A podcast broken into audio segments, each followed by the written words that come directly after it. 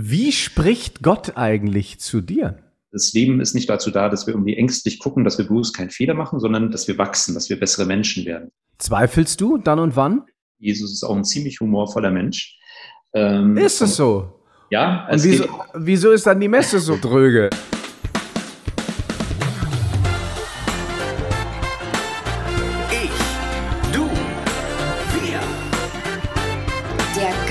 Energy Talk mit Daniel Aminati.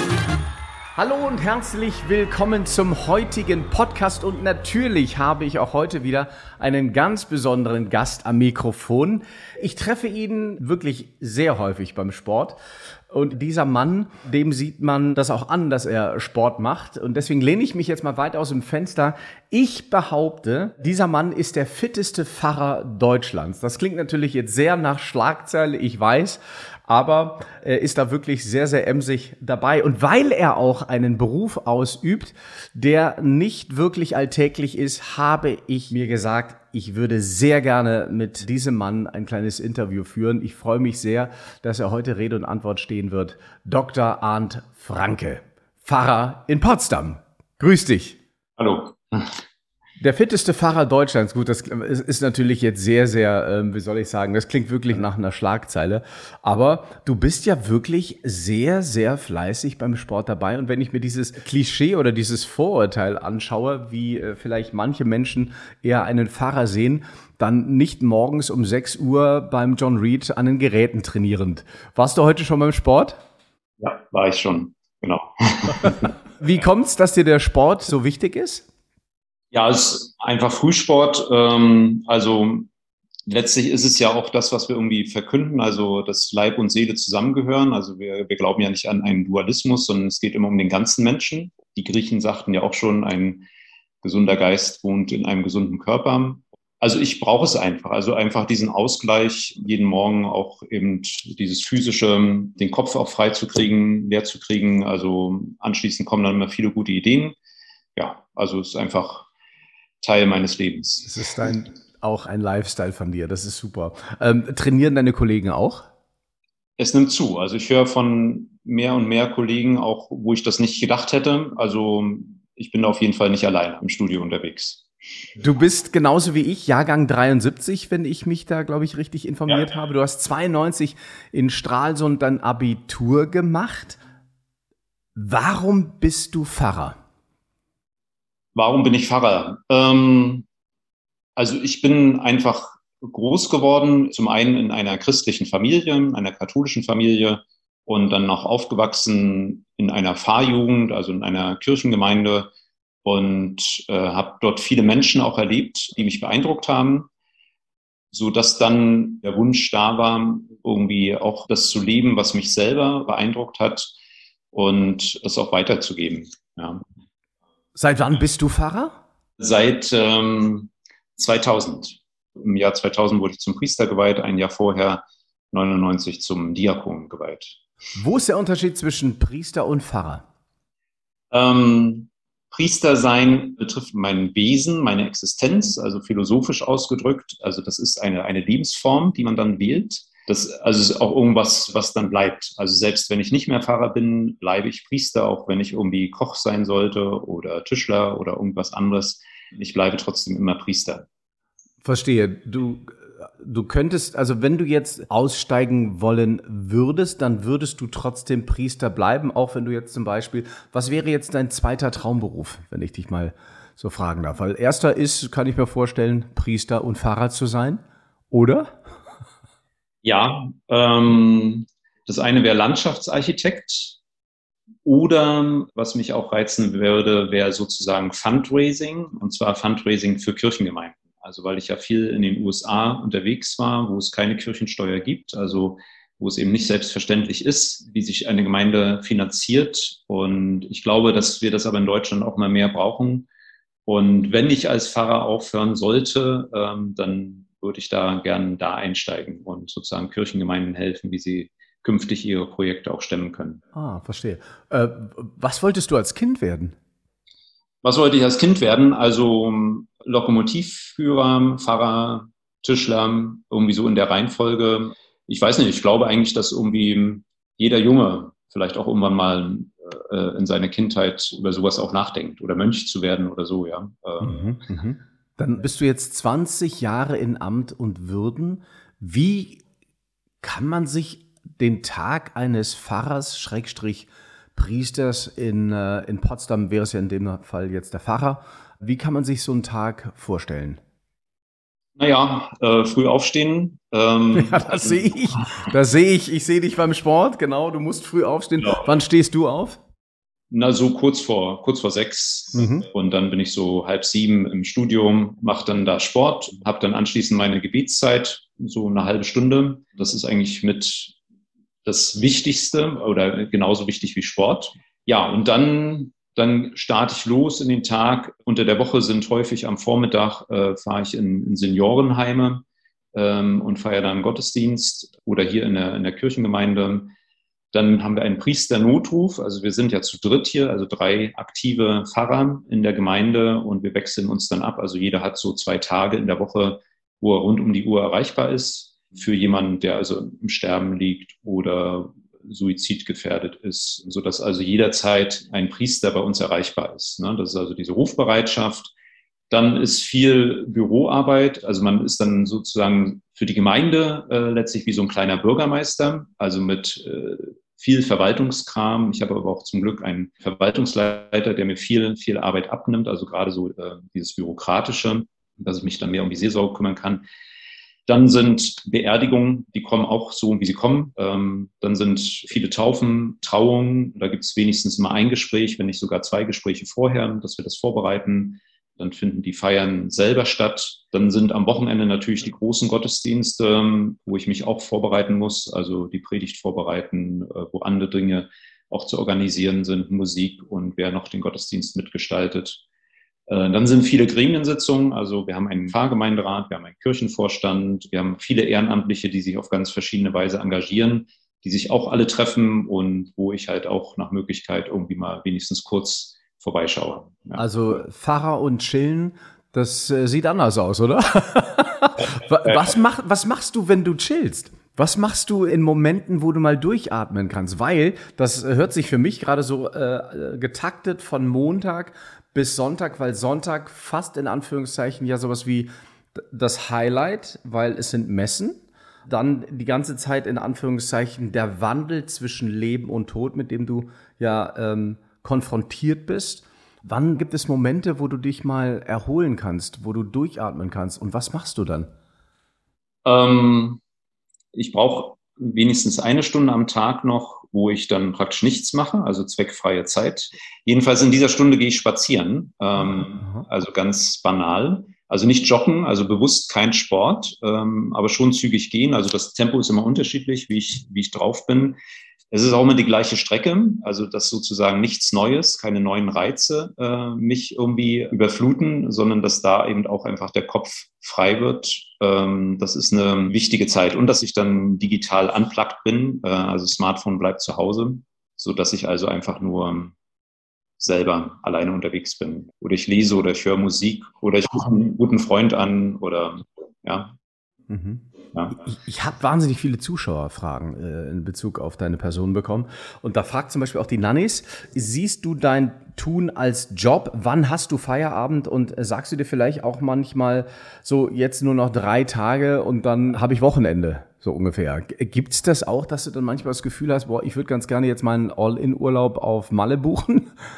Ja, also natürlich. Also das eine ist schon, ähm, das ist meine Lebensform, die ich bewusst gewählt habe und wo ich also auch sehr glücklich bin, ja, also dieses Priestersein. Und das andere ist natürlich der Beruf, also dass ich hier eben Pfarrer bin von so einer großen Pfarrei. Ähm, und da schaue ich schon, dass ich meine Freiräume kriege, ähm, auch irgendwie, also mir das selber gestalte. Ja, also mhm, ja. im Studium habe ich zum Beispiel mal gelernt, ähm, dass man eigentlich zwei Stunden lernen soll und dann eine Stunde Pause. Und das ist eigentlich ein ganz guter Rhythmus. Ähm, den versuche ich dann auch zu wählen. Also, dass ich dann nach zwei Stunden auch was ganz anderes mache oder so. Und auch für mich ist wichtig auch psychologisch der Kleiderwechsel. Also beim Sport natürlich stehe ich dann auch nicht im Priesterhemd rum und ziehe mich dann auch für meinen Spaziergang oder so ähm, auch gerne um, ganz bewusst. Also nicht, dass ich das, das Priestersein ablege, das bleibt ja, ja, aber einfach, ich glaube, also heutzutage, wo wir ständig auch wir alle sozusagen ständig überall sein können, auch in unserer Funktion, ist es wichtig, selber bewusst diese Freiräume zu schaffen. Und die schaffe ich halt auch. Also als Priester steht einem ein freier Tag in der Woche zu. Ja? Also wir haben in dem Sinne sechs Arbeitstage und einen freien Tag. Und den versuche ich auch, also da versuche ich nicht hier zu sein, sondern irgendwo hinzufahren, mir ein Zimmer zu nehmen oder auch Leute zu besuchen, äh, wo ich dann also auch wirklich nicht vor Ort bin und auch nicht erreichbar bin. Welcher Tag ist das bei dir? Das ist der Donnerstag. Der Donnerstag. Ah, okay, alles klar. Gut. Dann weiß ich, dass ich dich Donnerstag nicht stören darf. ähm, warum laufen so viele Menschen, die eigentlich auf der Suche nach Sinn sind und auch wären, warum laufen so viele Menschen gerade der Kirche weg? Weil das ist ja Sinnstiftung pur. Wie passt ja, das zusammen? Äh, wir sind halt nicht sehr geschickt da drin, ähm, das auch so als solches darzustellen oder also es ist natürlich auch schwer. Ähm, also gerade aktuell kommt natürlich gerade eben noch katholische Kirche nicht gerade positiv über die Medien rüber. Und aufgrund der Missbrauchsfälle meinst du jetzt? Aufgrund der Missbrauchsfälle und was man alles, alles so hört. Ne? Und Glaube und Religion, das ist jetzt nicht irgendwie was Einfaches. Ja, also das ist auch, und man kann das nicht einfach irgendwie so machen, ähm, sondern wir sprechen davon, äh, dass das Gnade ist. Also das heißt, das ist ein Geschenk. Also nicht wir können das einfach herstellen durch eine bestimmte Technik oder so, sondern es ist tatsächlich auch ein Geschenk also Gott, also das ist unser Glaube eben dann schon wieder, ähm, dass Gott die Initiative ergreift und dass das nicht jedem gegeben ist. Also es gibt auch sozusagen Leute, die sind religiös unmusikalisch, ja, ähm, um das so auszudrücken. Ähm, und also die, die Kirche, es war halt lange Zeit, also letztlich seit der konstantinischen Wende, also das ist schon ziemlich lange her, war das sehr stark äh, mit der Kultur verknüpft. Also wir haben schon ein Kulturchristentum, was also nach wie vor sehr stark auch unsere Kultur prägt. Letztlich fast alle unsere Feiertage, die wir haben, haben ja einen, einen, einen christlichen Ursprung, sind christlich geprägt. Also der Sinn der Feiertage ist eigentlich, dass man Zeit hat, um zum Gottesdienst zu gehen. Äh, das war so der, der ursprüngliche Sinn. Und das ist natürlich heute nicht mehr so. Und natürlich ist auch, also diese Kultur, das bricht mehr und mehr weg. Das kann man bedauern, aber letztlich liegt da auch eine große Chance drin. Also das heißt, keiner lässt sich mehr heute von oben herab sozusagen seine Weltanschauung oder sein Glauben oder seine Religion diktieren, sondern äh, man muss sich selber auf die Suche machen. Also wir sind nicht mehr sozusagen ähm, letztlich jetzt Verbraucher, wo ich warte, dass sich der Glaube sich über mich ergießt und ich dann irgendwann fromm bin, sondern das ist schon was Aktives und das ist ein Prozess, also wo ich selber auch also natürlich bin ich Priester, aber auch, ähm, auch ich bin, bin nach wie vor unterwegs und lasse mich vor allen Dingen auch immer inspirieren von anderen Leuten, ähm, auch beeindrucken von anderen Leuten, auch von Leuten, die überhaupt nicht Christen sind, die überhaupt nicht katholisch sind. Und Gott ist auch so einer, der auch nicht direkt wirkt, sondern oft eben durch andere. Auch das ist unser Glaube. Ne? Also wir sprechen ja eben auch von Engeln oder göttlichen Boden. Wir hatten das jetzt gestern auch im, im Gottesdienst, in den, in den Lesungen. Ähm, ja, also. Ja.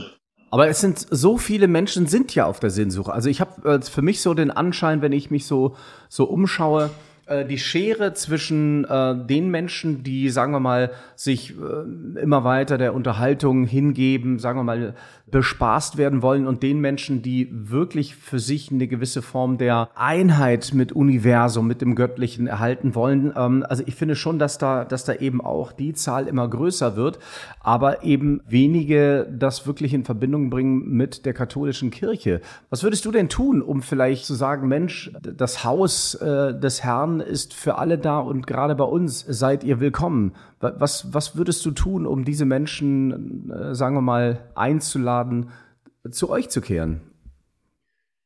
Also in dem Sinne, dass ich einfach da bin. Äh, also mhm. ich bin tatsächlich, also der Priester ist sowas wie, wie Gottes Palastwächter. Ja, also das ist sein, sein Tempel, sein Palast und äh, mein Job ist es einfach, Türsteher zu sein. Also die Leute eben nicht zu hindern, dass sie da reinkommen in den Club, sondern äh, genau das Gegenteil. Also dass sie möglichst leichter über die Schwelle kommen. Und deshalb muss ich tatsächlich auf der Schwelle stehen, eigentlich sogar eher draußen, also vor der Kirche. Also da bin ich auch schon auch am Überlegen, ob ich mir nicht einfach auch Zeit nehme, wo ich mich einfach ganz bewusst auch auf die Kirchenstufen setze und äh, damit auch zur Verfügung stehe zum, mhm. zum Gespräch. Ähm, so einfach mal punktuell. Also da, da habe ich schon auch, auch Lust drauf. Wir haben jetzt eine Aktion, das wird übernächstes Wochenende sein. Da wird es einen Eiswagen geben vor der Kirche ähm, und da gibt es dann kostenlos Eis. Ja. Mhm, mh.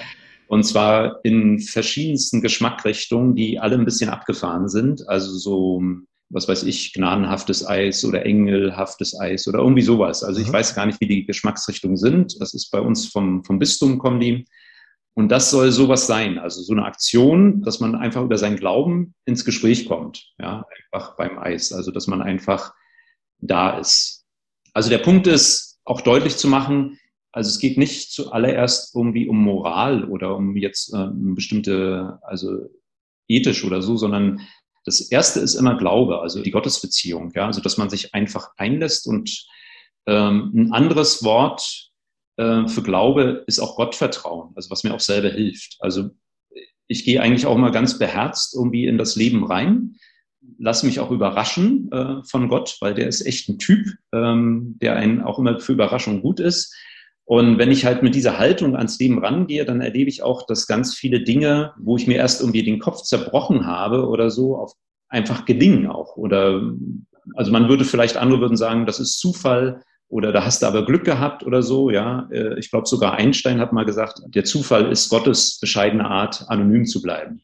Ja, also es gelingt ganz viel, wenn man sich einfach darauf einlässt. Also möglichst angstfrei. Ja. Aber ich meine, das mit dem Eis ist ja schon mal, das ist ja schon mal ein kleines Highlight vor dem Haus sozusagen, vor der Pfarrei. Ich bin das letzte Mal in der Kirche gewesen, ich bin da ganz ehrlich, das ist schon eine Zeit lang her und zwar war das ein Kindergottesdienst. Das war zur Weihnachtszeit mit meiner Nichte und mit meinem Neffen und wir haben das ein paar Jahre hintereinander immer gemacht. Und irgendwann habe ich dann so für mich äh, das Gefühl gehabt, Mensch, das ist irgendwie, das ist ein Kindergottesdienst.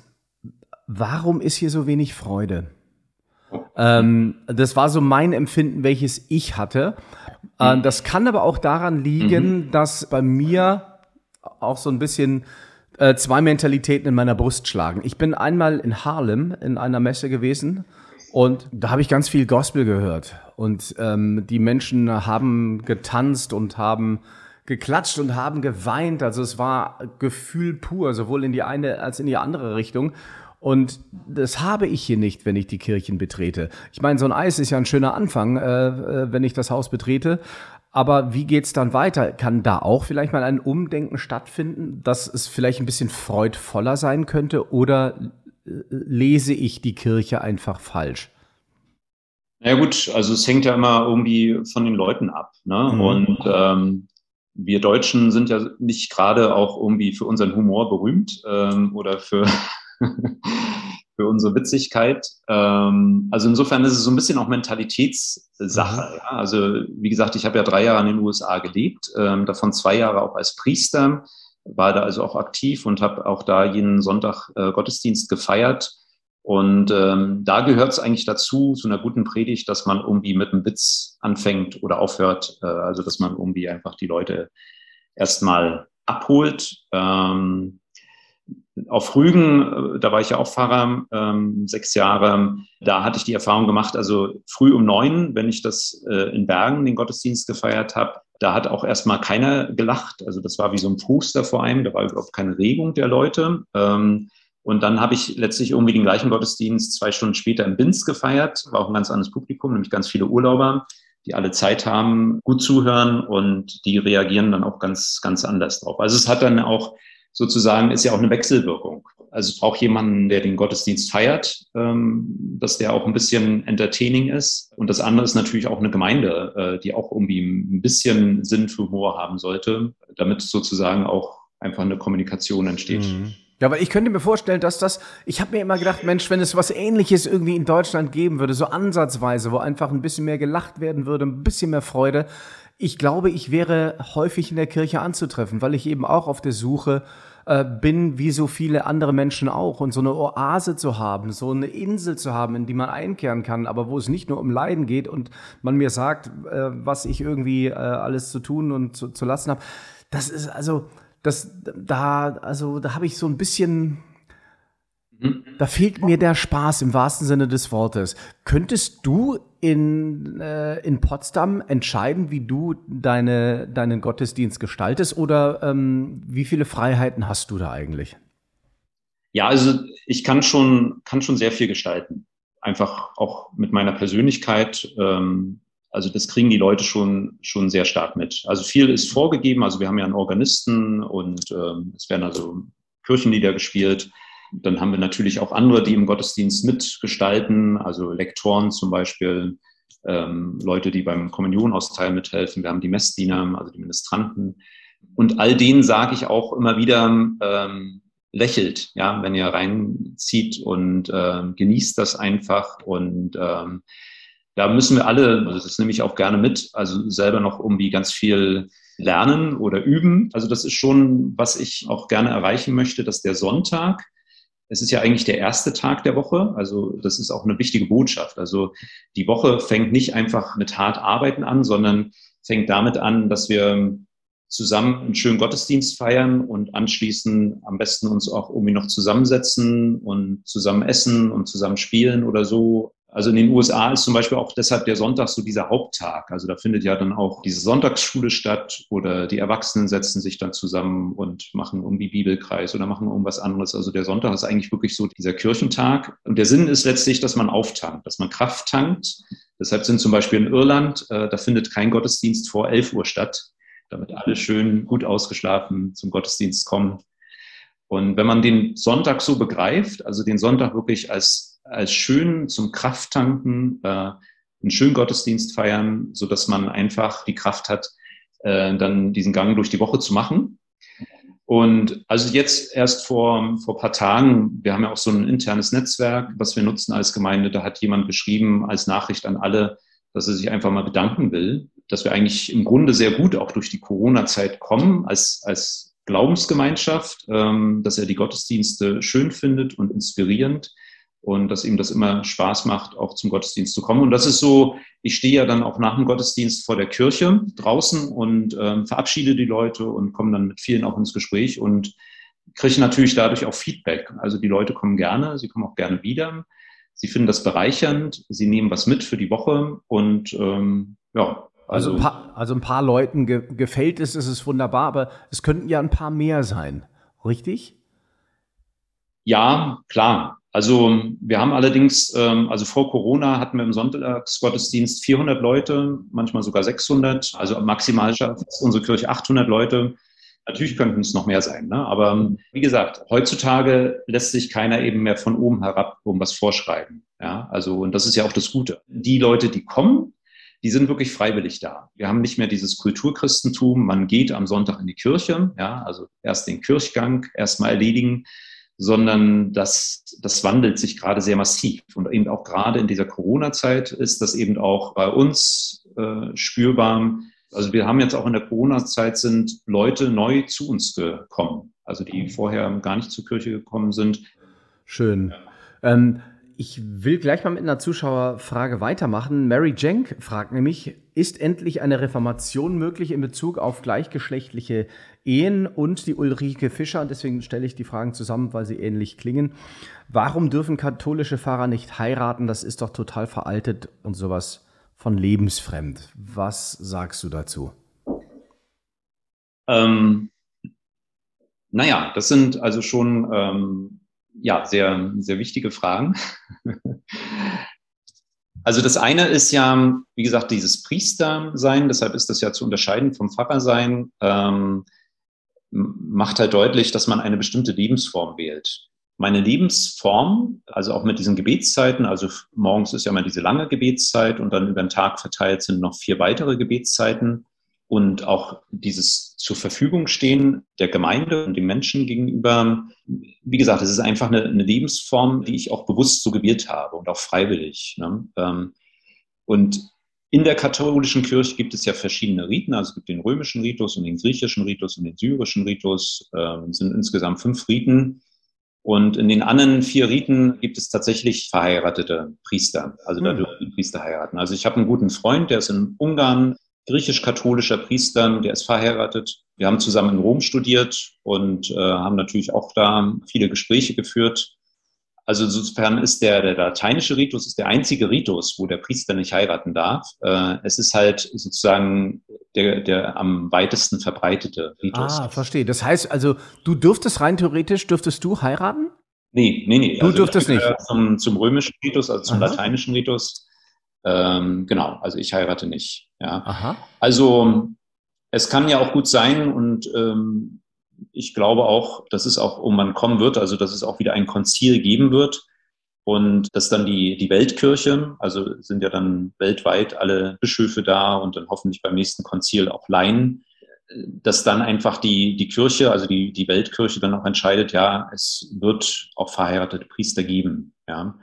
Ähm, zurzeit ist es nicht so und wie gesagt, wir sind ja eben ähm, als katholische Kirche und katholisch heißt eben umfassend und drückt gerade diese, diese weltweite Kirche aus. Und insofern müssen wir uns da weltweit einig sein, auch über die Kulturen hinweg und so. Das ist schon, schon wichtig, dass wir da sozusagen gemeinsam diesen Weg gehen. Und das andere, ja, also die, ähm,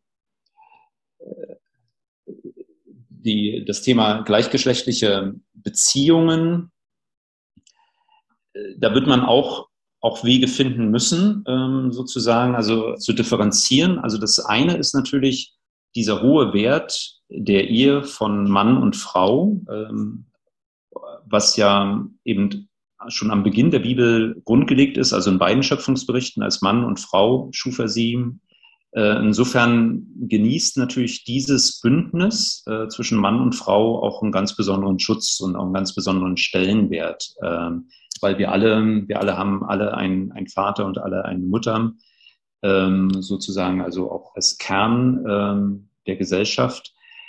Also wir sagen eben ihr zwischen Mann und Frau, das ist ein, ein Sakrament, weil da eben etwas Neues entsteht, weil da eben sozusagen die schöpferische Kraft greifbar wird, ähm, also auch Fleisch annimmt. Ähm, und aber ist nicht der Mensch auch Mensch und darf der Mensch nicht das tun, worauf er Lust hat, solange er nicht jemand anders schadet? Ist das nicht eigentlich Gottes Wort?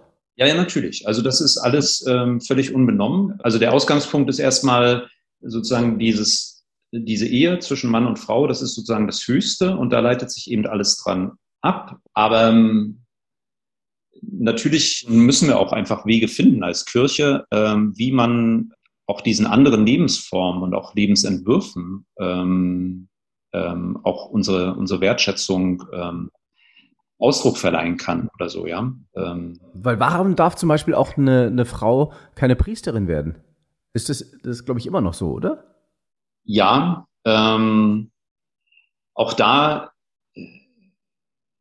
müssen wir halt auch einfach gucken, ähm, also es braucht ein Konzil äh, wiederum, wo sozusagen weltweit, also die Kirche zu Entscheidung kommt. Also da kann ich mir auch vorstellen, dass das auch eines Tages so sein wird. Ähm, das ist noch nicht so und das wird viel diskutiert und wir, wir müssen viel miteinander ringen. Aber dieser Wert der Einheit ist halt ein sehr hoher Wert. Ja, also ähm, deshalb versuchen wir also so, so weit es geht und so weit wie möglich eben das auch gemeinsam sozusagen zu entscheiden, auch im Gebet und ähm, genau, das ist einfach ein langer, langer Prozess. Ja. Wie viele Menschen entscheiden eigentlich oder dürfen eigentlich entscheiden? Wenn ich mir überlege, die Kirche wird reformiert, in Anführungszeichen. Wie viele Menschen partout wären denn an dieser Reform äh, beteiligt? Sind das zehn, sind das zwanzig? Äh, naja, Amtsträger. also man muss ja irgendwie, also wenn man heutzutage ein, äh, also das letzte Konzil war in den 60er Jahren, das Zweite Vatikanische Konzil, äh, ah. das war auch ein, ein ökumenisches Konzil. Also das sollte man natürlich auch versuchen, am besten irgendwie schon, also ökumenisch. Ähm, und dann kommt natürlich, also letztlich kommt irgendwie die ganze Welt zusammen. Also ökumenisch heißt ja dann auch, ähm, dass auf jeden Fall die anderen katholischen Riten selbstverständlich dabei sind, aber dann möglichst auch orthodoxe. Ähm, also ich weiß nicht, wie viele Bischöfe wir zurzeit weltweit haben, aber ähm, allein die Bischöfe sind ja schon irgendwie 1000 oder so. Aha. Und wenn man dann sagen würde, also es sollte auf jeden Fall auch, also auch irgendwie, also da kann man ja dann Modelle en, entwickeln. Ähm, auch das ist dann sozusagen auch im, im Miteinander, also dass es dann vielleicht Delegierte geben wird, also auch Frauen ganz bewusst aus jedem Bistum, ähm, ganz bewusst, dass auch eine, eine Frau delegiert wird dann zu diesem Konzil. Und dann wird man einfach miteinander diskutieren und das andere ist aber, und das ist genauso wichtig, auch miteinander beten. Also wir glauben ja auch eben an die, an die Gegenwart des Heiligen Geistes, dass der auch wirkt. Und dass einfach auch Veränderungen, äh, da bin ich mir auch ziemlich sicher, auch kommen werden, die auch ziemlich überraschend sein können oder so, wo damit gar keiner rechnet. Aber könnte, äh, also es ist jetzt also nicht so, dass der Papst zum Beispiel sagen kann, pass mal auf, Leute, das, was wir hier tun, ist alles schön und gut, aber irgendwo kommen wir nicht mehr so richtig an die Menschen ran. Vielleicht sollten wir einfach mal ein bisschen umdenken. Deswegen sage ich, Frauen dürfen jetzt Priester werden und ähm, habt euch alle lieb. so ungefähr. Verzeih die Plattheit. Aber verstehst du, was ich meine? Weil wenn so viele Menschen daran beteiligt sind, so viele Bischöfe, wie soll denn dann eine Reform stattfinden? Also wie geht das? Also kann der Papst nicht einfach sagen, pass auf, liebe Schäfchen, ich bin hier der Präsident, der CEO, ich mache das jetzt mal. Das geht nicht. Ja, wir hätten dann sofort wieder eine Kirchenspaltung. Ne? Mhm, also wenn man das einfach so macht. Also das heißt, ähm, die Dinge brauchen einfach Zeit. Also das ist wirklich, da brauchen wir ähm, Geduld. Also so wie der liebe Gott auch mit uns ganz viel Geduld hat. Und letztlich ist der, der Punkt ja, also das eine ist ja sozusagen, also Kirche auch natürlich äh, als Institution und ist ja auch eben eingesetzt von Jesus ähm, trotzdem ist es ein Vehikel, ja, also es ist sozusagen ein Übergangsstadium. Und das Entscheidende ist ja letztlich, dass wir, also Kirche soll immer helfen, dass wir in unserer Beziehung zu Gott wachsen. Ja, also wie können wir da letztlich auch bessere Menschen werden, reifere Menschen werden, äh, auch untereinander. Das soll es eigentlich alles unterstützen, ja. Und dann zu gucken, was können wir eigentlich hier vor Ort gestalten. Ja, das ist ja letztlich auch spannend. Also das eine ist, wo man sozusagen, was man nicht ändern kann, ähm, wo man sich dran reibt. Ja, also, und da sind ja viele Dinge auch vorgegeben. Auch zum Beispiel, wir haben eine Leseordnung. Also ich kann jetzt nicht jeden Sonntag mir neue Texte aussuchen, sondern die sind auch weltweit einheitlich. Also egal, wo ich am Sonntag, ob in New York oder in Tokio oder so, wo ich in die Kirche gehe, es werden überall die gleichen Texte gelesen. Auch da reibt man sich dran, ja, weil man sagt, irgendwie vom Gefühl möchte ich heute eigentlich was ganz anderes, ja, und dann kann man sich aber fragen, naja, vielleicht will mir auch der liebe Gott irgendwas damit sagen oder so, ja, und dann sich auf die Suche machen, was könnte das sein? Dann wird es nämlich spannend. Ja, verstehe. Wovon träumst du eigentlich? Also wenn man so an Ziele denkt, was ist das, was du da an, an Träumen zulässt? Was, was passiert da? Also natürlich, dass möglichst viele Leute von dem irgendwie berührt werden oder beseelt werden, was mich selber beseelt. Dass einfach andere Leute auch den Mut haben, sich einfach darauf einzulassen. Ja, also es ist letztlich viele, und das, ich erlebe das auch in der Gemeinde, viele denken immer, Kirche oder Glaube ist irgendwas, wo ich irgendwas leisten muss. Es ist aber genau das Gegenteil zuallererst. Ja, es ist eine zusätzliche Dimension zum Leben, die also das Leben einfach bereichert und die einen das Leben aus einer anderen Perspektive äh, betrachten lässt, die unheimlich entlastend wirkt, gerade auch in die, dieser angespannten und schwierigen Zeit. Das würde ich mir wünschen, dass viele Leute einfach neugierig sind und sich einfach auf sowas Abenteuerliches ähm, einlassen. Ja. Zweifelst du? Wie? Zweifelst du dann und wann? Ähm, immer wieder. Ja, also das ist ja, also äh, das ist immer, also Zweifel gehört zum Glaube dazu. Also sonst wäre es ein wissenschaftlicher Beweis. Also genauso wenig, wir sind ja alle in dem Sinne Glaubende. Ja, also ich kann nicht beweisen, dass es Gott gibt.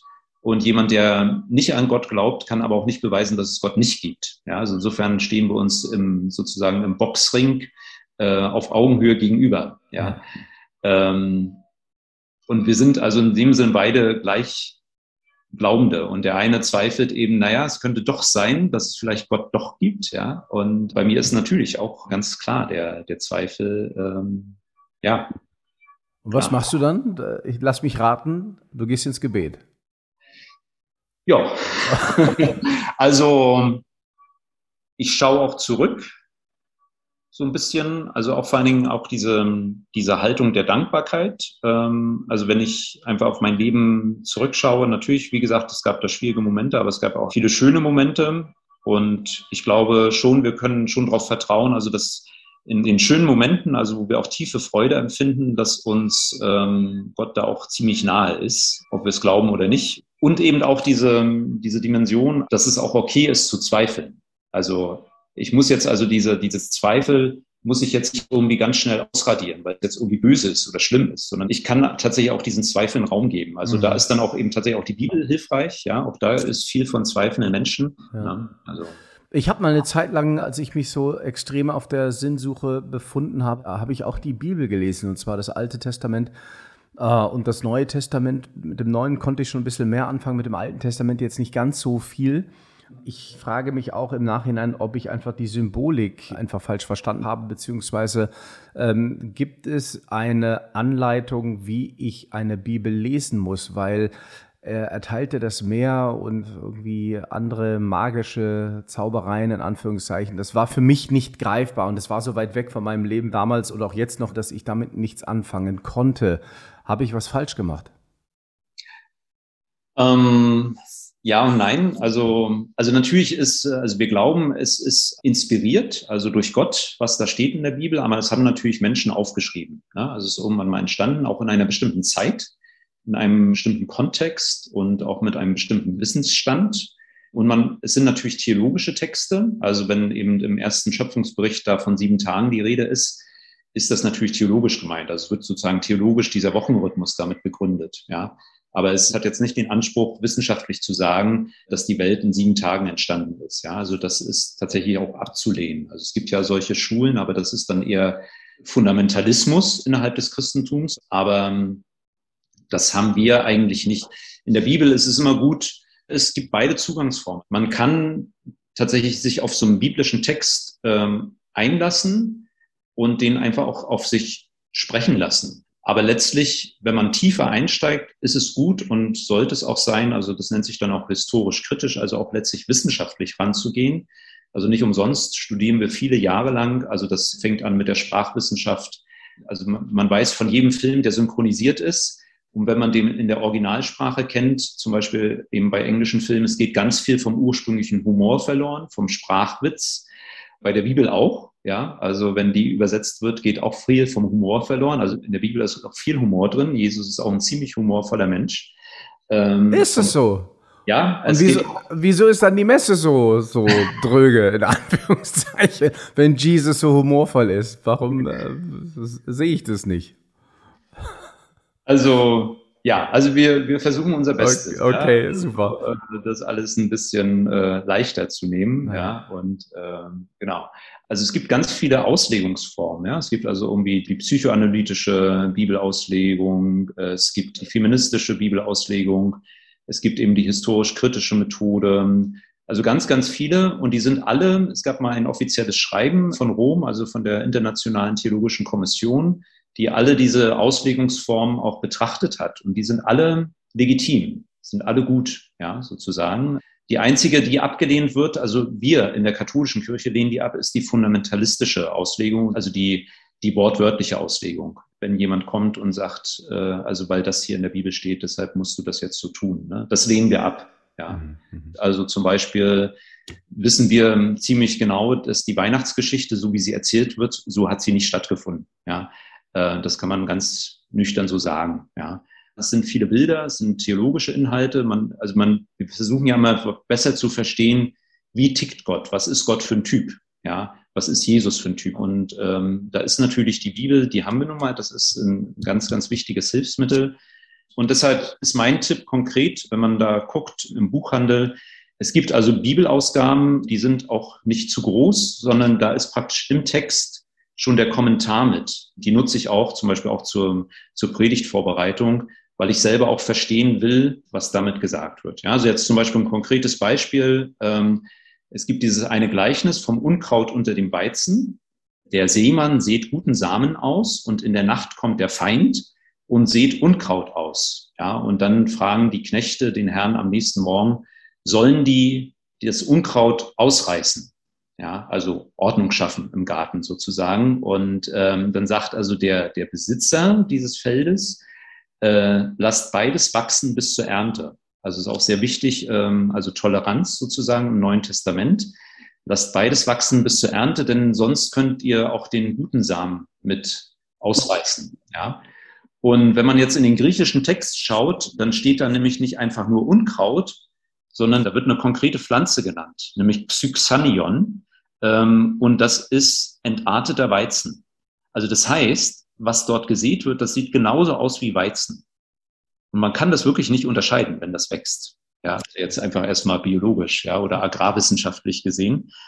Das heißt, man sieht es wirklich erst bei der Ernte. Ja, und das macht, gibt in dem ganzen Text natürlich nochmal einen ganz anderen, äh, ein ganz anderes Verständnis, weil man, wenn man einfach nur von Unkraut redet, dann sagt jeder Kleingärtner, sagt, na, also ich kann schon Unkraut von hm, Verstehe, äh, ja. vernünftigen ja. Sachen unterscheiden und ich reiß das schon raus. Ne? Aber hier in diesem Bild was will das uns damit sagen? Uns steht es nicht zu, zu urteilen. Also wir können auch einfach nicht urteilen. Ja, also nicht umsonst gibt's also diese, diese Tattoos, Only God can judge me, ähm, das ist ein tiefer theologischer Sinn. Also tatsächlich kann Gott nur urteilen. Ja, also uns steht kein Urteil zu und wir sollten sehr, sehr vorsichtig sein mit Urteilen, ob ein Mensch gut oder böse ist. Wir können überurteilen, ist das Handeln richtig oder falsch, ja, aber wir können niemals sagen, ob ein Mensch gut oder böse ist. Das kann nur Gott alleine sagen. Ne? Hast du einen Tipp in Bezug auf Bücher, die jetzt nicht unbedingt katholisch-christlich sind? Äh, gibt es da für dich so die ein oder andere Inspiration, die du dem Hörer geben könntest, was dir besonders gut gefallen hat, um vielleicht sogar einen Zugang zu bekommen zur Spiritualität? Hm. Also müsste ich vielleicht noch mal ein bisschen mehr drüber nachdenken, ähm, aber das letzte Buch, das ist jetzt auch schon ein paar Jahre älter, wurde auch inzwischen verfilmt, das ist Die Hütte. Oh ja, äh, ja, ja, ja, stimmt. Oder nehmen wir einen Film, also einen Film, der mich sehr beeindruckt hat, der sehr christlich ist, ist Matrix. Ja, ah. also das ist einfach ein super Bild, ein super Metapher. Ich kenne ja den Film oder habe den kennengelernt eben in den 90er Jahren, als der rauskam. Und wenn wir das heute so betrachten, wir sind ja tatsächlich, also im Zeitalter der Digitalisierung, also wir sind ja wirklich mitten in dieser Matrix. Damals konnte man sich das noch gar nicht so richtig vorstellen. Und diese Messias-Gestalt, der Neo, also der uns eigentlich versucht, aus dieser Matrix rauszubringen in die Wirklichkeit, das ist ein wunderbares Bild für christlichen Glauben. Dass wir aus dieser Scheinwelt rauskommen, wo wir uns alle irgendwas vorspielen, wo wir alle mit uns selbst beschäftigt sind, in das Wirkliche, in die Wirklichkeit, die nicht gerade manchmal sehr schön ist, aber halt echter und lebendiger. Wie spricht Gott eigentlich zu dir? Und wann hat er eigentlich das erste Mal so intensiv mit dir gesprochen, dass du diesen Weg, den du gegangen bist vor 20 Jahren, dass du ihn eingeschlagen hast? Also vorhin hatte ich ja schon mal gesagt, äh, Gottes Art ist eben der, der Zufall. Ähm, das ist seine Art, anonym zu bleiben. Ja? Gott ist ziemlich bescheiden und zurückhaltend. Und ähm, er nutzt andere. Also ähm, es gibt ja dieses afrikanische Sprichwort, was einem da auf die, auf die Spur hilft. Das Wort, das dir hilft, kannst du dir nicht selber sagen. Ja? Also es sind andere. Es sind immer andere. Also zum Beispiel, als ich tatsächlich so jung war, ich war achte Klasse oder neunte Klasse, Pubertät, ja, hatte irgendwie Augen auch für, für schöne Mädchen und also habe ich immer noch und so, also die sind ja nicht, nicht ähm, aber halt völlige Pubertät und äh, habe aber eben schon auch in der Zeit auch als Schüler gearbeitet in einem Altenheim damals, äh, Seniorenheim. Jedenfalls saß ich auch einmal im Gottesdienst weit hinten in der Jugendbank und so, äh, also wo die anderen Jugendlichen alle saßen. Und ähm, da tippte mir dann eine Krankenschwester von hinten auf die Schulter, das war vor dem Gottesdienst, und meinte irgendwie, hast du dir schon mal einen Kopf gemacht, was du werden willst? Ja, also war sehr überraschend, war auch irgendwie peinlich für mich und ich wollte das auch in dem Moment nicht sagen und habe dann auch irgendwie, ich habe gelogen in dem Moment, habe gesagt, nö, habe mir noch keinen Kopf gemacht. So. Wir kannten uns aber, wir haben ja zusammen gearbeitet, ja, äh, auf der Station, als ich damals da meinen mein Fernjob gemacht habe.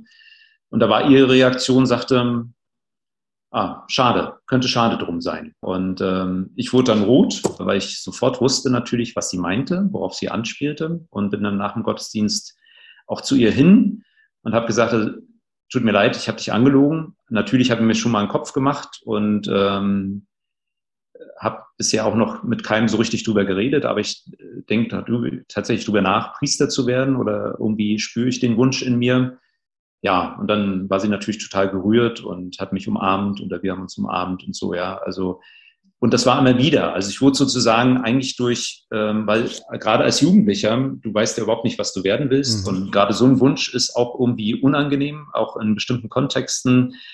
Und ähm, letztlich waren es andere Leute, die mich in dem Sinne im positiven Sinne dazu genötigt haben. Mhm. Also halt, es sind mir immer wieder Leute begegnet, die mich irgendwie angesprochen haben oder es waren Situationen, wo irgendwie, wie gesagt, es waren dann andere Leute, wo ich dann sage aus dem Rückblick, das war Gott. Mit dem Zaunfall, hat der versucht, heftig zu winken. Das sind manchmal auch Leute, die gar nicht christlich sind oder ähm, also Leute, die mir begegnen, auch Leute im, im Sportstudio oder so, mit denen man ins Gespräch kommt, auch die mich eben beeindrucken, ja, also die auch durch ihr Ethos oder durch ihren ihre Lebensform oder was denen wichtig ist oder so, ja, also das sind immer so Punkte, ähm, die mich da berühren, ja. Und ähm, also der einen Heiligen gibt's, der mich auch sehr stark geprägt hat durch mein Studium, also durch die Jesuiten, das ist der heilige Ignatius der spricht von der Unterscheidung der Geister. Unterscheidung der Geister ist also schon auch mit bestimmten Gedanken schwanger zu gehen, über mehrere Tage, auch vielleicht manchmal über Wochen, vielleicht auch dann ganz bewusst darüber Tagebuch zu führen und dann zu reflektieren, was passiert gerade in mir? Also ist das was, was mich einschnürt und einengt? Ja, und ich denke aber, ja, man erwartet das jetzt von mir, das ist jetzt so eine äußere Erwartung, ja, von außen so, ja. Oder ist es etwas, was mich innerlich frei macht? oder froh macht, ja, oder erleichtert. Und das ist jetzt sich auch Gebet, also dass man auch einfach sich diese Zeit nimmt, sozusagen auch in diesen, die Stimmen in sich hört, ja, und dann eben auch tatsächlich wieder in der Bibel liest, weil das, da kommt dann tatsächlich Inspiration, äh, auch gerade eben äh, Neues Testament, also gerade so auch diese Texte aus den Evangelien. Und da sind immer so Punkte, wo Gott einfach ähm, zu mir spricht wir haben nicht mehr ganz so viel Zeit, deshalb würde ich gerne noch die ein oder andere Zuschauerfrage stellen, so zwei, drei Stück. Ähm, äh, weil du gerade da, davon gesprochen hast, äh, äh, wir werden geboren und wir werden alle sterben, so ist es nun mal. Äh, wohin geht's denn nach dem Tod? Ja, also wir glauben an das ewige Leben. Ähm, wir glauben, dass mit dem Tod das Leben nicht vorbei ist. Wir glauben auch nicht an einen Dualismus, also dass irgendwie Leib und Seele getrennt werden, sondern wir glauben an die Auferstehung des Leibes. Ich kann es nicht genau erklären, ich weiß es nicht, ich war da auch noch nicht, ja. Also es ist letztlich ja auch wieder Glaube. Also keiner kann beweisen, dass da wirklich Schluss ist oder wie es weitergeht. Ne? Also insofern Auferstehung und ewiges Leben heißt dann letztlich auch, es ist ein Leben ohne Tod. Also Tod ist immer da, wenn uns irgendetwas nicht gelingt, wenn wir Abschied nehmen von irgendwas, wenn irgendwas kaputt geht oder so, ja, wenn irgendwas zu Ende geht. Ähm, überhaupt auch das Altern, ja, ist ja letztlich Sterben. Also wir sind ja sozusagen ständig von Tod umfangen. Ähm, und ewiges Leben bedeutet, dass, dass es das dann nicht mehr geben wird. Ja. Gibt es Momente, in denen du Angst hast? Ja, aber dann sage ich mir. Ich bin ach, in guten Händen. ja, so, was soll's, ne? Genau. Hast du Laster? Natürlich. Also wir haben, ähm, ja, also es gibt ja dieser Satz, der natürlich auch nicht sehr ermutigend ist, dass die Summe aller Laster immer gleich ist. Äh, also natürlich habe ich Laster. Wie gesagt, was ich auch schon mal sagte, ich bin leider einer, der, glaube ich, seine Freundschaften nicht gut genug pflegt. Ähm, und das ist schon schwierig, weil ich das ja auch einerseits auch verkünde, ja, auch darüber predige, wie wichtig Beziehungen sind und ähm, vernachlässige selber dann auch äh, oft genug meine, meine Freundschaften. Ich bin ein sehr ungeduldiger Mensch. Ich glaube, das ist, glaube ich, sogar meine größte Schwäche, dass ich einfach zu ungeduldig bin. Und natürlich, ja, diese ganzen Laster, also was weiß ich, Essen und irgendwas sowas. Äh. Ja, dann auch so Schokolade oder, oder keine ja, Ahnung. Ja, ja, wunderbar. Na gut, aber du gehst ja zum Sport. Die Jessica ja. Heinekes, die fragt, ich frage mich immer, was sie unter dem Gewand tragen. Im Sommer eine Badehose? Ähm, naja, welche? Ach, so das Messgewand. Ja, ja genau, richtig. Naja, muss mal überlegen, was trage ich im Sommer. Also es kann manchmal tatsächlich auch schon eine kurze Hose sein. Ja, ne? Ja, das wenn es richtig warm ist. Ich war mal Seelsorger auf dem Kreuzfahrtschiff, da war es sehr warm und da bin ich dann auch mal gleich in der Albe zum Gottesdienst gegangen, also über das Schiff äh, in meinem weißen Gewand. Und da hatte ich dann unten drunter tatsächlich nur Shorts, ja. Auf einem Kreuzfahrtschiff, wie, wie kann man sich das vorstellen? Dann sonntags die Messe oder an Tagen? Ja, es ist eigentlich, ähm, das Schiff ist ja letztlich die ganze Welt im Mikrokosmos, ne? mhm. muss man ja wirklich sagen. Das ja, ist ja wie so ein Labor abgeschlossen. Also du hast ja auch die ganze Weltordnung. Also man kann ja eigentlich mit gutem Gewissen tatsächlich nicht mehr so richtig auf so ein Kreuzfahrtschiff steigen, aber du hast ja eben unten arbeiten die Filipinos und noch tiefer sind, sind die Frauen, die waschen. Das sind oft Chinesinnen die ich auch nicht mal gesehen habe, aber ich war ja auch zwischen den Welten unterwegs. Also ich ja. habe also auch bei den Filipinos mitgegessen, habe mich also schon als Seelsorger für alle verstanden, also die auch oben auf dem Deck wohnen, als auch die unten ah, arbeiten. Okay. Ja. Und ähm, alle brauchen Seelsorge. Ja, also der Gottesdienst täglich, das war ein Angebot. Ja. Ähm, da kamen, weiß ich nicht, da kamen so 10 bis 20 Leute, ja, mal mehr, mal weniger. Ne? Aber diese Gespräche, auf dem Deck bei den Mahlzeiten zwischendurch. Ähm, ganz viele sind da unterwegs, die irgendwie ihren Partner verloren haben, wo der mhm. Partner schon verstorben ist. Während der Kreuzfahrt ist es ja tatsächlich so, dass da viele Beziehungen auch entstehen. Viele Beziehungen geraten auch unter Stress und. Ja, verstehe. Also insofern ist da äh, fast mehr zu tun, weil man ja dann auch wirklich äh, immer auf dem Schiff ist als, äh, als in der Pfarrei. Sag mal, könnte ich bei dir beichten? Naja, also Beichte ist ja ein Sakrament. Ähm, und äh, da ist halt die Voraussetzung, man braucht das Grundsakrament, ähm, also die Taufe. Ja, ähm, also wenn ja, ich nicht getauft bin, kann ich nicht zu dir kommen und mein Herz ausschütten? Doch, also jeder kann zu mir kommen äh, und mein Herz ausschütten und jeder kann mich auch auf das Beichtgeheimnis verpflichten. Aber jetzt Beichte als Sakrament, also dass ich dann die Lossprechung gebe und dann ist ja sozusagen, dann handelt ja Gott, äh, also das ist unser Glaube. Ne? Ich bin ja dann da auch nur wieder Handlanger sozusagen oder Hilfskraft und ähm, Grundlage ist, wie gesagt, das Sakrament, die Taufe dafür. Ne? Aber zu mir kann jeder kommen äh, und sein Herz ausschütten und ein gutes Gespräch führen. Und äh, also ich betrachte mich auch immer, das sage ich auch den Kindern, also ich bin euer, euer geistlicher Coach. Ne? Also sozusagen, wer mutiger werden will, dann gucken wir einfach, wo kann man Mut im Kleinen trainieren, wo kann man Treue im Kleinen trainieren ja. oder so. Also dass wir einfach auch charakterlich stärker werden, darum geht's ja, ne? dass wir einfach ein bisschen besser werden und leichter zu ertragen werden ja. für unsere Mitmenschen. Du sag mal, aber wenn ich jetzt, sagen wir mal, mich erleichtern möchte bei dir, also dann gibt es ja diese typische Beichte, die ich da immer ähm, dann und wann irgendwie aus dem Fernsehen oder sowas sehe, dass sich Menschen dann hinsetzen und ihr Leitern loswerden. Gab es da mal ganz heftige Geschichten, wo du das Gefühl hattest, oh, da müsste ich jetzt eigentlich die Polizei einschalten? Naja, also es kommt viel vor und ähm, ja, also ich, ich kann halt da nicht so, so weiter drauf einsteigen, weil naja, es dann. Das darfst du natürlich jetzt nicht, aber diese Geschichten gibt äh, es, ja? Ja. Wow. Okay.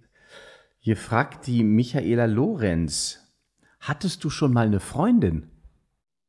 Ja, genau. Also das, was ich lebe, ist ja eine Beziehung. Ne? Also ist es tatsächlich so, also weil ich ja diesen Lebensentwurf als Priester, ähm, mhm.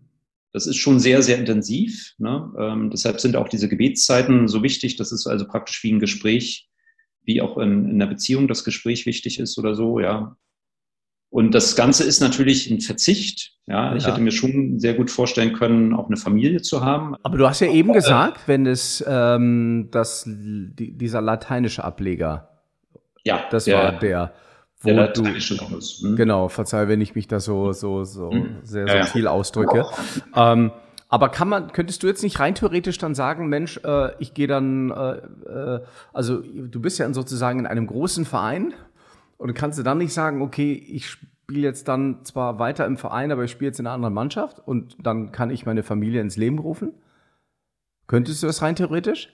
So geht es nicht. Also das hatte ich damals zum Beispiel auch den Freund in Rom gefragt, der also griechisch-katholisch genau, ist. Genau. Ähm, wie ist denn das jetzt, wenn jemand da eintritt, ähm, also sozusagen noch vor der Priesterweihe, könnte der einfach dann rüberwechseln zum griechischen Ritus? Und da hat er gesagt, das geht nicht. Das ist Pech, ja. Also der wurde halt in dem anderen Ritus getauft und da gibt es sozusagen eine Vereinbarung zwischen den beiden Riten in Ungarn, also weil eben da die griechisch-katholische Kirche auch relativ stark ist, also auch stark verbreitet. dass die das so vereinbart haben. Ja, also dass die dann trotzdem die Lateiner sozusagen dann die zölibatäre Lebensform wählen und die, äh, die Griechen eben ähm, die andere dann, dann wählen. Ja, genau. Aber so die Vorstellung Familie, das ist dann logischerweise in Anführungszeichen, das ist jetzt, das ist jetzt weg.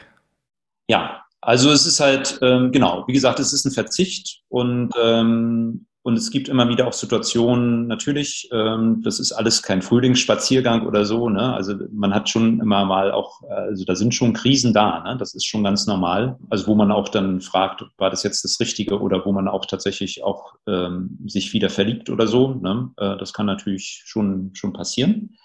Aber das kann einem auch in der Ehe genauso ja auch passieren. Absolut. Ne? Also ich bin verheiratet, äh, habe mich für eine Frau entschieden und verliebt mich dann doch wieder. Also insofern ist es ja fast wie eine Ehe. Mhm, mh. Verstehe. Ja. Also das heißt also ganz viel um Treue. Und der Unterschied ist ja sozusagen, es ist eigentlich in der Ehe ziemlich ähnlich. Der ganze Unterschied ist, es ist nur eine Frau weniger. Hm. Ja. Verstehe, ja. Wann hattest du eigentlich deine Freundin? Wann war das? Das war vor der, also vor der Weihe. Hm, vor der Weihe. Mhm genau. Okay. Also aber schon einige Jahre, also das war so Abiturzeit und ähm, genau. Ah. Und da hast du dann aber auch schon für dich gemerkt, okay, ich gehe in eine andere Richtung. Ja, also es hat, ähm, es hat mir keine Ruhe gelassen, das Aha, andere. Also ich fühlte mich nicht richtig, ähm, also schon, schon glücklich, aber irgendwie das andere, ähm, da war wirklich was, ähm, also wie gesagt, fromm ausgedrückt, äh, da ist, also Gott ruft, ja. Mhm. Äh, und man hat es ja tatsächlich auch in der Bibel, also dass auch diese, diese Geschichten, wenn man die liest von den Propheten, die sind alle, die wollen das alle nicht für wahr haben, ja. Die sind alle sagen, ich bin viel zu jung oder ich kann irgendwie nicht reden oder so und laufen auch alle weg. Und Gott holt die aber immer wieder ein. Also die kommen immer wieder alle zurück, ja. Also der Jona wird aus dem Fisch wieder ausgespuckt und so, ja. Mhm. Und insofern, es hat mich einfach nicht losgelassen. Ja, also es war ganz verrückt. Und dann dachte ich eben, also das kann ich dann auch letztlich nicht einer Frau antun, dann in so eine Beziehung reinzugehen und auch in so eine Ehe, wo ich immer denke, hätte ich doch das andere gemacht. Man schielt natürlich immer, also es ist fast eben gleichwertig. Ne? Es ist ganz schwierig. Es ist so ein Tick mehr oder ich, ich vertraue darauf oder ich glaube, es ist ein Tick mehr das andere. Ja, und dann gibt es aber, wie gesagt, immer es ist ja mal so, auch in anderen Sachen, man, man will immer irgendwie das, was man, ähm, ja, ja, genau. man, man, steht in der falschen Schlange an der Kasse ja, oder so, hätte man sich doch wie andere, ja, also immer wieder diese Momente. Das Leben ist manchmal, also die Kunst des Lebens ist auch einerseits das Gegebene anzunehmen, mhm. ja, äh, dann, also jetzt allgemein, jetzt unabhängig jetzt von dieser Sache, ne, aber irgendwie zu sagen, okay, das ist jetzt so, ja, und, ähm, und vielleicht soll das jetzt so sein. Ja. Und was mache ich jetzt damit? Was mache ich jetzt? Wie mache ich das jetzt das Beste aus dieser Situation? Und ich habe mich auch für eine bestimmte Sache entschieden. Also da ist auch sozusagen auch eine Treue zum eigenen Weg, ja. Ähm, so, ja. Mhm. Das heißt also im kon äh, konkreten Fall, wenn du dich verliebst oder du das Gefühl hast, Mensch, ich könnte mich verlieben, was machst du dann? Weil dann ist ja in Anführungszeichen eine gewisse Form der Gefahr geboten. Was machst du dann konkret oder was würdest du jemandem raten, der in der Ehe steckt und äh, sich verliebt und sagt, Mensch, äh, irgendwie möchte ich die Ehe schützen, aber ich merke, was rätst du dem? Also ja, wir haben schon viele Hilfen. Also da ist es auch wieder der, der Ignatius von Loyola. Also er hat viele Einsichten uns mitgegeben. Er hat zum Beispiel gesagt, zwischen Arbeitsort und Wohnort sollten immer wenigstens 15 Minuten liegen. Ja, also das zu trennen, das hat er schon vor 500 Jahren gesagt. Das andere ist, was er uns sagt, in der Krise keine Entscheidung fällen. Mm. Ja, das ist ein ganz wichtiger Punkt. Wir wollen in der Krise ganz schnell alles über den Haufen oder was weiß ich, dann gab es wieder einen Streit, ja, und dann sagt man Schluss das ist ein ziemlich einfacher Grundsatz, den kann man sich mitnehmen. In der Krise keine Entscheidung fällen. Ja, also erstmal durch die Krise irgendwie durchkommen ähm, und wenigstens eben eine Nacht, also oft ist der Streit abends, wenn wir sowieso alle schon gestresst sind, ja. Mhm. Und am nächsten Morgen sieht es immer ganz anders aus. Und da hilft das dann auch zum Beispiel dann morgens eben zum Beispiel Tagebuch zu schreiben und dann auch zu gucken, ähm, auch mal mit einer bestimmten Situation. Also wir haben ja, Gott hat uns die Gabe gegeben, dass wir Dinge auch sozusagen vorausdenken können. Also mit einer bestimmten Situation schwanger gehen. Also das heißt also mal zwei Wochen in Gedanken so zu leben, als wenn ich mich jetzt vor dem Partner trennen würde. Weil ich mir ja dann die Zeit nehme, was für Konsequenzen. Also was folgt alles raus, ja? Und äh, dann zu gucken, was passiert da innerlich mit mir auch, ja? Oder dann zwei Wochen später dann äh, das Gleiche nochmal, äh, die andere Entscheidung. Ne? Mhm. Dann, also wenn, wenn eine Krise da ist, wir haben ja, wir sind ja verpflichtet als Priester einmal im Jahr Exerzitien zu machen. Ja, das sind geistliche Übungen. Wie beim Sport äh, ist das, also das Ganze, also christlicher Glaube ist ziemlich sportlich. Also das ist wahrscheinlich auch genau der Grund, warum ich Sport mache. Weil diese Sportmetapher, also es geht ja letztlich, dass wir wachsen. Also darum geht's. Ja, also äh, das Leben ist nicht dazu da, dass wir irgendwie ängstlich gucken, dass wir bloß keinen Fehler machen, sondern dass wir unsere Stärken stärken, dass wir wachsen, dass wir bessere Menschen werden, dass wir charakterlich stark werden. Ja, und keiner ist sozusagen sofort perfekt geworden, sondern so, ja. Und dann ist das wie beim Fußball oder so, man geht für eine Woche in so ein Trainingslager und dann hat man da eben einen Exerzitienmeister. Die ganze Woche äh, wird schweigend verbracht. Ja, und man, man führt jeden Tag ein Gespräch mit diesem Exerzitienmeister und legt da seine Situation dar. Ja, mhm. und so eine Woche, also gerade, gerade bei so einer Beziehung und gerade wenn es dann sogar eine Ehe ist, also wenn da auch schon Kinder sind und so, ne, wäre das für mich auch so ein Tipp, sich so eine Woche zu gönnen. Ja, mhm. also egal, was man dann, wie man dann anschließend entscheidet oder so, aber dass man sich auch innerlich sagen kann, ich habe alles versucht. Mhm, mhm, also wie gesagt, diese, diese Woche Exerzitien ist schon sehr sinnvoll. Also dass ja. man sich rausnimmt, mhm. darum geht's ja, rausnimmt aus diesem täglichen Hamsterrad, die Dinge von außen betrachtet, in Ruhe, gut schläft. Guter Schlaf ist dann wieder sehr, sehr wichtig. Schlaf ist die erste Gnadengabe Gottes, ja viel schlafen, gut essen, Sport machen, ja, ja. all das, ja, also alles ganz, äh, ganz menschliche Dinge. Und wenn das dann alles zusammenkommt, dann kann nämlich tatsächlich auch der Geist, also dann, dann wird einem, werden auch viele Dinge einem klarer und man kriegt auch bessere Ideen oder hat auch nochmal den Mut, es doch wieder zu versuchen oder so, ja. Abschließende Frage. Was wünschst du dir für die Kirche? Was wünsche ich mir für die Kirche? Ja, dass wir alle so ein bisschen äh, irgendwie normaler werden. Was ist normaler?